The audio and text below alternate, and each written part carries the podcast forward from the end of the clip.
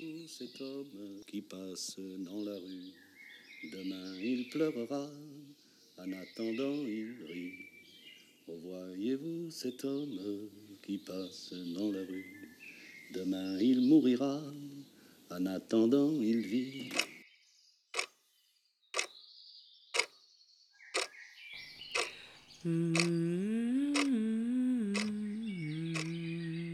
Pour moi, la fin du monde, ça va être bientôt. hein. De toute façon, ça sera la fin de mon, mon monde à moi. Il va y avoir sûrement, bon, je dis pas la fin du monde, mais on va vivre une autre époque quand on voit déjà tous les problèmes climatiques et tout ça. Euh, c'est sûr que ça va apporter des changements dans notre vie et il va falloir qu'on les ait, qu'on s'habitue. Moi, je m'habitue déjà à penser que je vais bientôt disparaître. Oui, mais moi, ça ne me dérange pas. Parce que j'estime qu'à 80 ans, j'ai déjà fait une bonne partie de ma vie. De toute façon, je vais être incinérée, alors je ne prendrai pas de place dans les cimetières. Comme ça, mes enfants auront- n'auront pas à dire Oh, faut qu'on aille sur, la, tombe de maman, quelle barbe. euh, Voilà. Là, il n'y aura pas ça.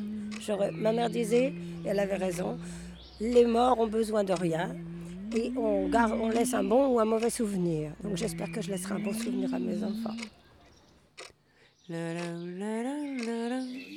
cet homme qui passe dans la rue. Voyez-vous cet il pleurera, qui marche en rue. attendant il rit. Demain il pleurera. Voyez-vous cet homme il qui passe dans la rue.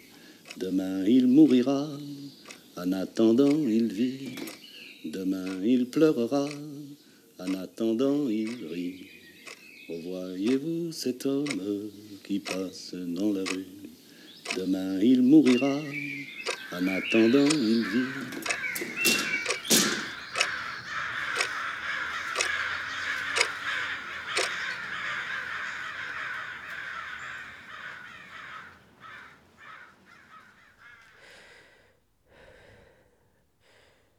La fin du monde, l'apocalypse, la grande catastrophe.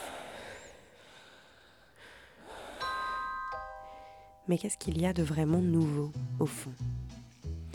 D'accord, on va tous mourir. Mais des milliards et des milliards de personnes sont passées par là avant nous. Comme ça s'est produit déjà des milliards et des milliards de fois, à un moment, je serai là, et à l'instant d'après, je ne serai plus. La seule chose qui soit vraiment nouvelle dans la fin du monde, c'est que ça, le fait de mourir, ça nous arrive à tous en même temps. Et ça, ça change une chose. Si on meurt tous en même temps, on ne pourra pas, jamais, tenir le rôle principal le jour de notre mort. Notre mère, nos frères, nos sœurs, nos amis les plus proches seront occupés à penser à leur mort, à eux, pas à la nôtre.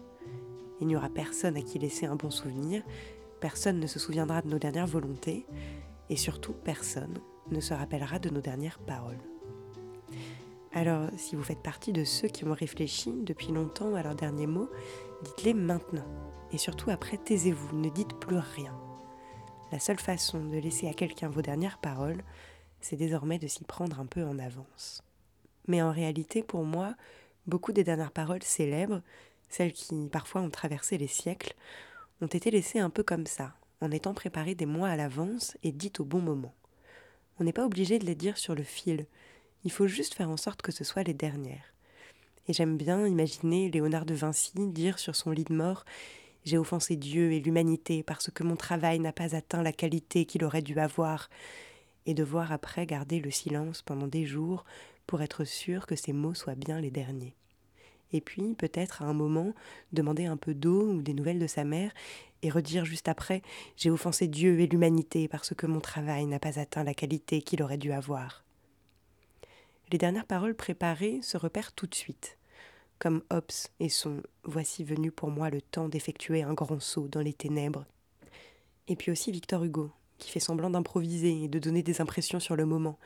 C'est ici le combat du jour et de la nuit. Je vois de la lumière noire. Victor Hugo qui a dû hésiter avec un ton un peu plus léger, puisqu'on trouve en fait deux dernières phrases de lui, ce qui n'est bien sûr pas possible du tout. Et la deuxième dit Allons, il est bien temps que je désemplisse le monde. Bon, les dernières paroles préparées peuvent aussi être belles, comme celle de Jean Cocteau. Depuis le jour de ma naissance, ma mort a commencé sa marche. Elle marche vers moi sans se presser. Celle de Brassens. Si Dieu existe, il exagère. Ou celle de Picasso. Buvez à ma santé.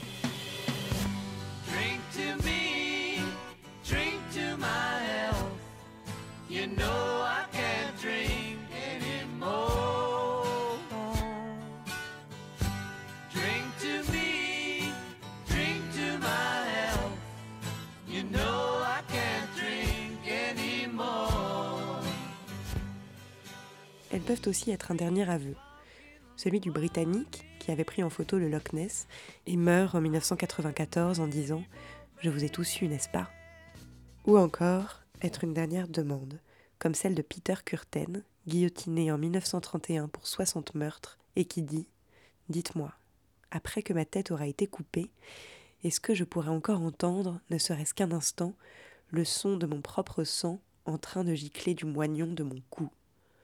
Ce serait le plaisir ultime pour mettre fin à tous les autres plaisirs. Mais je trouve que les dernières paroles préparées ne sont pas celles qui ont le plus d'intérêt. Celles qui sont les plus belles, ce sont celles qui auraient pu être des paroles comme ça, en l'air, mais dont on se souvient parce que justement elles ont été les dernières. Les phrases qui pourraient paraître anodines, mais qui, puisqu'elles ont été prononcées à ce moment-là, deviennent importantes, belles, drôles. Celles sur lesquelles on s'interroge après coup, en y cherchant un sens. C'est le peintre Raoul Dufy qui demande Pourquoi a-t-on éteint la lumière alors qu'il est allongé dans sa chambre ensoleillée? C'est Joséphine Baker qui drague un homme beaucoup plus jeune qu'elle et lui dit Oh, you young people act like old men. You have no fun. Et meurt d'une attaque quelques minutes plus tard. C'est William Burroughs qui dit à un ami Back in no time en montant dans l'ambulance qui l'emmène à l'hôpital où il mourra. C'est Tupac Shakur qui répond Fuck you au policier qui lui demande qui lui a tiré dessus. Ou c'est encore le chanteur de blues Johnny Ace qui joue à la roulette russe en 1954 et dit It's okay, guns not loaded. Si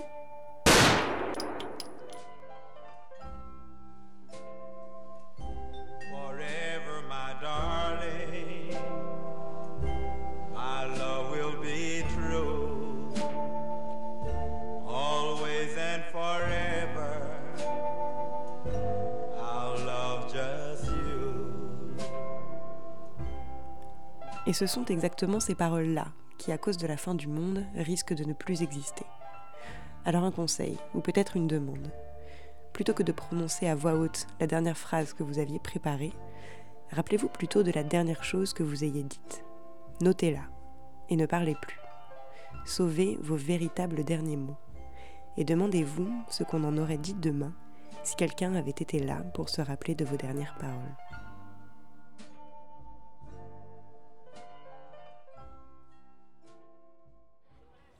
La dernière phrase que ma grand-mère m'a dit avant de mourir, c'était Petite fille, faites attention avec le sexe. Niña, vigila con el sexo. Parce que, en fait, pour être franche, c'était déjà la, dernière étape. elle prenait de la morphine. Et je pense qu'elle avait des allers-retours au passé et qu'elle elle disait des choses un peu bizarres, genre je pense que c'est sa mère qui lui disait à elle et du coup elle a juste répété les mots de sa mère. Je sais pas, elle m'avait jamais parlé de sexe et tout d'un coup elle se réveille, elle ouvre les yeux et elle me dit à ma petite fille euh, fais attention avec le sexe. ça n'avait pas du tout de sens, tu vois. Oui, j'étais toute seule, elle était au lit et j'étais assise avec elle et euh, c'était vraiment la dernière phrase. Hein. C'était euh, vraiment, vraiment. Et voilà, c'était rigolo en fait.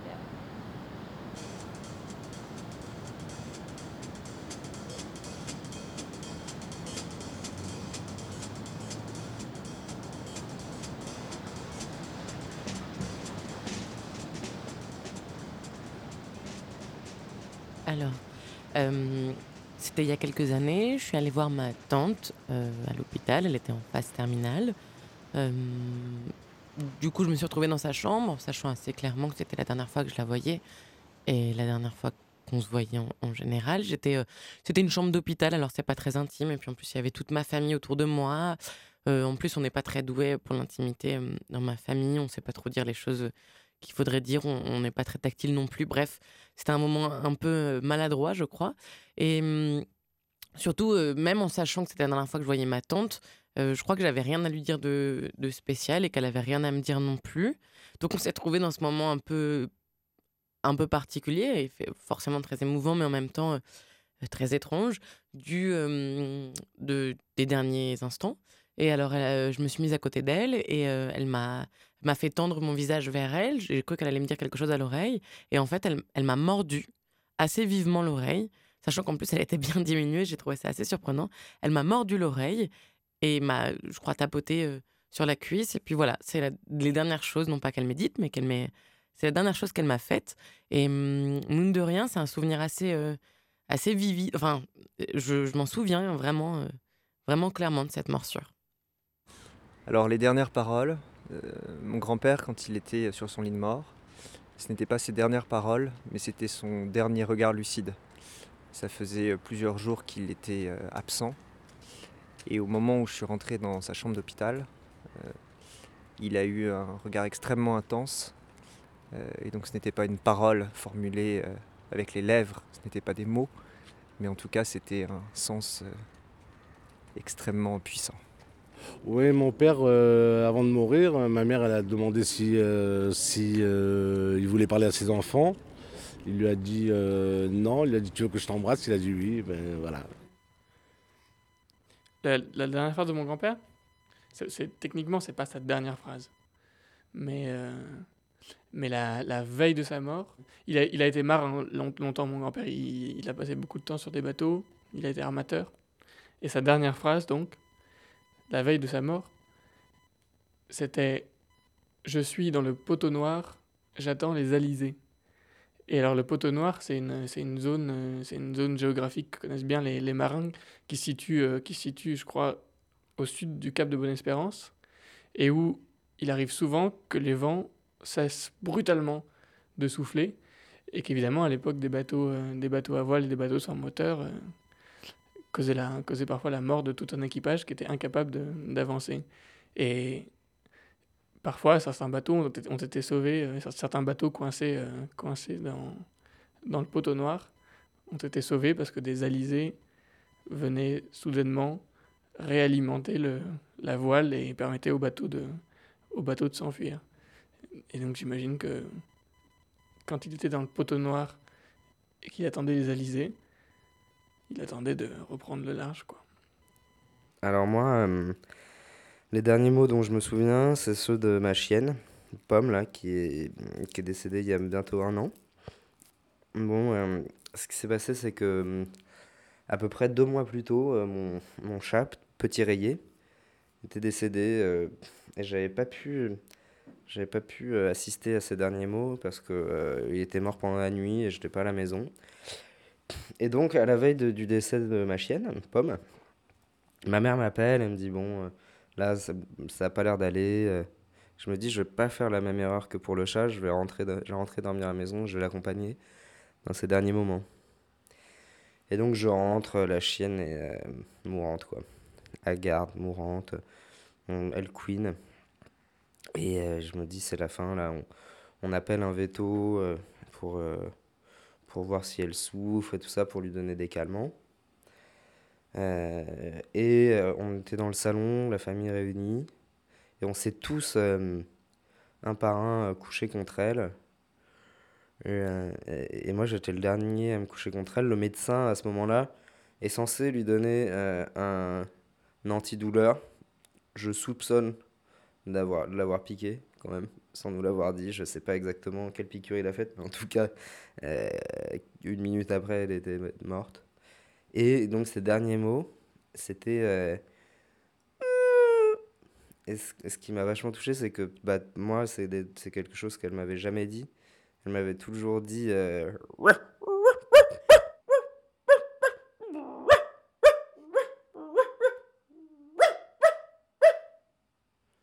mais elle m'avait jamais dit. Et, et euh, à ce moment-là, bah, j'étais vraiment couché contre elle. C'était ses derniers mots. Et, et, pour moi, ça voulait dire euh, Je pars, euh, t'inquiète pas, me retiens pas, je pars, j'ai bien vécu.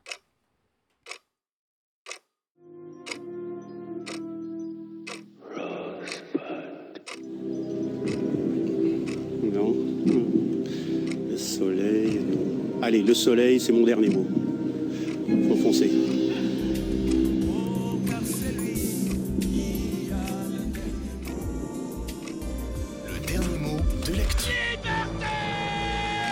Ceux qui aiment mieux les âmes vivants plutôt que morts, il paraît qu'ils ont tort. That is when you'll hear the song falling from the sky. Whoa, happy yesterday to all. We were born to die.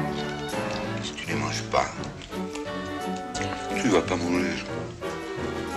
Whoa, happy yesterday to all. We were born to die.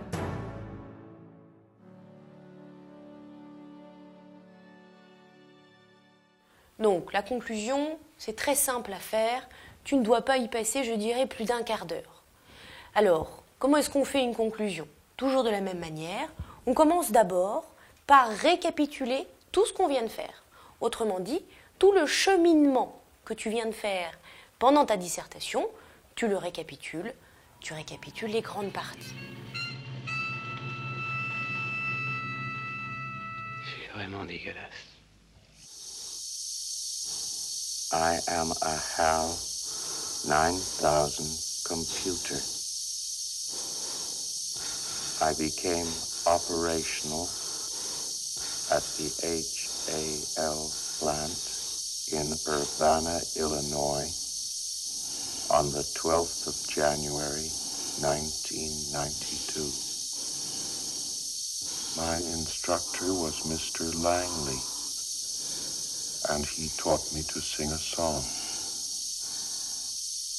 If you'd like to hear it, I can sing it for you.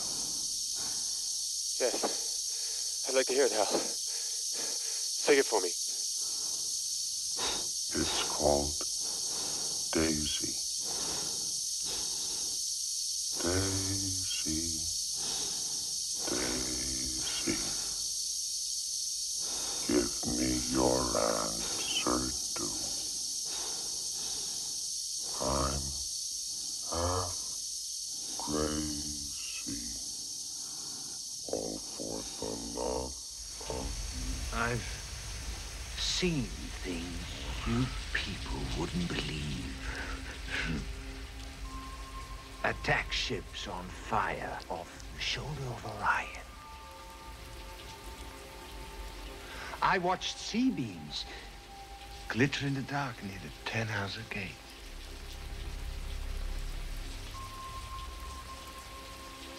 All those moments will be lost in time. Like tears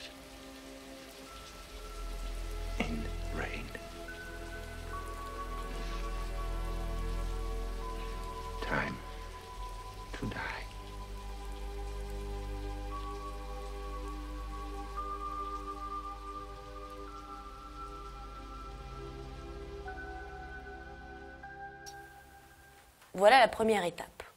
Ensuite, il s'agit de faire ce que l'on appelle une ouverture.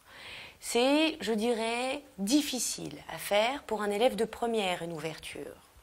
Donc, tu peux choisir simplement de rester sur ce récapitulatif, ou alors essayer de faire une ouverture, alors soit sur un autre sujet de dissertation qui serait directement en lien avec ton sujet de dissertation que tu as traité, soit en tenant un propos un peu plus général.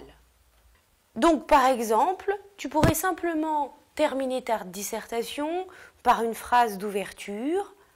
C'est d'ailleurs là, certainement, l'intérêt de la littérature, nous présenter une nouvelle vision du monde qui nous touche et nous enrichit. Ah, monde de merde. L'homme le plus classe du monde meurt et ses dernières paroles, c'est monde de merde. Pourquoi il a dit ça? C'est ce que je veux savoir. Merci, c'est pas facile à trouver. C'est sûrement un nom. Si c'est une femme, je veux savoir quelle femme. Si c'est un cheval, je veux savoir dans quelle course. Nous, on pensait que ça pouvait être un traîneau.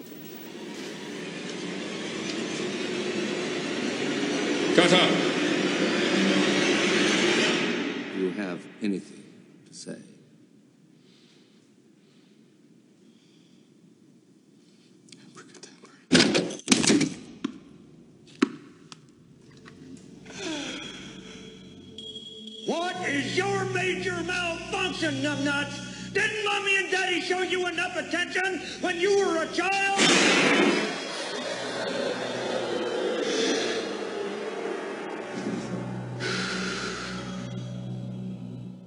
Would you like to hear a perfectly marvelous joke? A real snapper. Joke? There are these two wonderful young people, Jane and Michael, and they meet one day on the street, and Jane says to Michael, I know a man with a wooden leg named Smith. And Michael says, Really? What's the name of his other leg? Oh, Supercalifragilisticexpialidocious. I'm feeling better all the time. Thanks. Don't you dare strike my father. A wooden leg named Smith. A wooden leg named Smith. A wooden.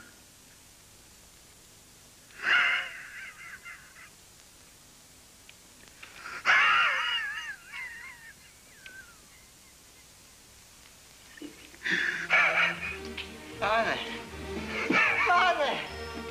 Father. Come down. Daddy. Daddy, come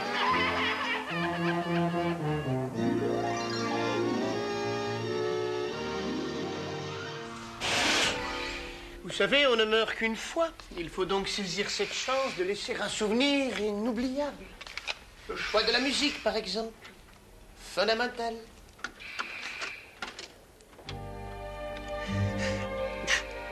Maman. Je sens que je pars. Je, je ne sens plus mes jambes. Tu te fais du mal, mon petit garçon, tu te fais du mal. La belle émotion. Il le faut, crois-moi. Je vais mourir d'avoir trop aimé. J'ai comme une boule. Oui. Évitez le manger lourd, si possible.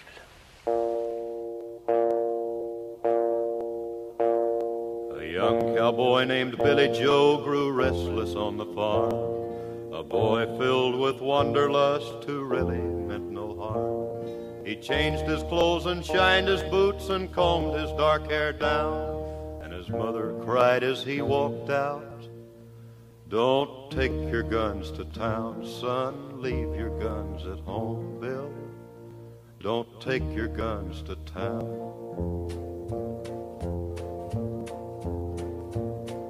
He laughed and kissed his mom and said, You're Billy Joe's a man. I can shoot as quick and straight as anybody can. But I wouldn't shoot without a cause, I'd gun nobody down. But she cried again as he rolled away. Don't take your guns to town, son. Leave your guns at home, Bill. Don't take your guns to town. He stopped and walked into a bar and laid his money down. But his mother's words echoed again. Don't take your guns to town, son. Leave your guns at home, Bill. Don't take your guns to town. He drank his first strong liquor then to calm his shaking hand and tried to tell himself at last he had become a man. A dusty cowpoke at his side began to laugh him down, and he heard again his mother's words Don't take your guns to town. Filled with rage, then Billy Joe reached for his gun to draw. But the stranger drew his gun and fired before he even saw. As Billy Joe fell to the floor, the crowd all gathered round and wondered at his final words. Don't take your guns to town, son. Leave your guns at home, Bill. Don't take your guns to town.